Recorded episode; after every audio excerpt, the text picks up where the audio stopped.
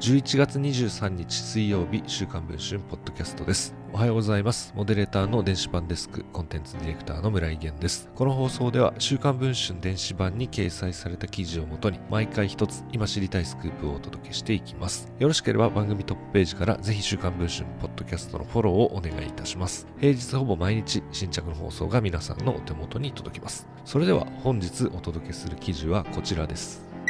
政治資金や選挙運動費用をめぐる問題で寺田稔総務大臣を更迭した岸田文雄首相。そんな岸田首相が昨年の衆院選に伴う選挙運動費用収支報告書に正し書きが空白の領収書を98枚も添付していたことが分かりました。目的を記載した領収書を提出することを定めた公職選挙法違反に違反する可能性があります。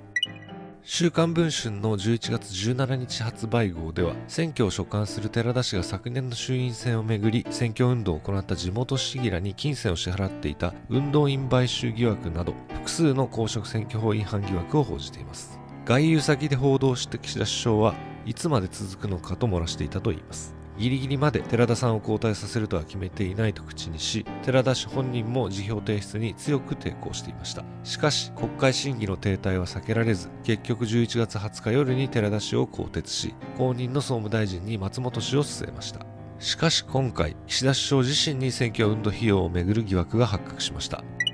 岸田首相は昨年の衆院選後広島県選挙管理委員会に選挙運動費用収支報告書を提出しています。週刊文春は情報公開請求を行い同報告書に添付された約270枚の領収書や振込明細などを入手しました。それらの中で正し書きが空白の領収書は全体の3分の1を上回る98枚。計約106万円分宛名が空白の領収書は全体の半数を超える141枚。計約58万円分に上っていました。このうち正し書きも宛名も空白の領収書は94枚。計9万5000円分でした。例えば広島市のオフィス関連企業から受領した領収書80万5885円分などは正し書きが空白でした。広島市の中華料理店から受領した領収書3400円分や広島市のドラッグストアから受領した領収書2278円分などは正し書きも宛名も空白でした。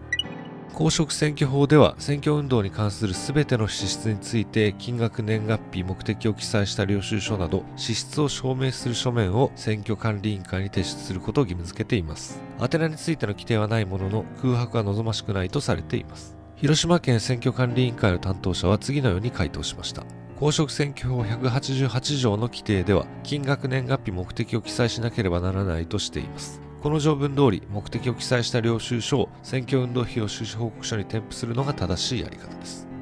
政治資金や選挙運動費用をめぐる疑惑が噴出した寺田氏について説明責任を果たすべきと強調してきた岸田首相。自らの選挙をめぐる公職選挙法違反の疑いについてはどのように説明するのかが注目されています。現在配信中の週刊文春の電子版では岸田首相の公選法違反疑惑や寺田氏更迭をめぐる暗闘のほか岸田卸に動き出した菅前首相や二階元幹事長について詳しく報じています。電子版の記事の方もぜひチェックをお願いいたします。ということで本日の放送はこれで終わりたいと思います。また次の放送をお待ちいただければ幸いです。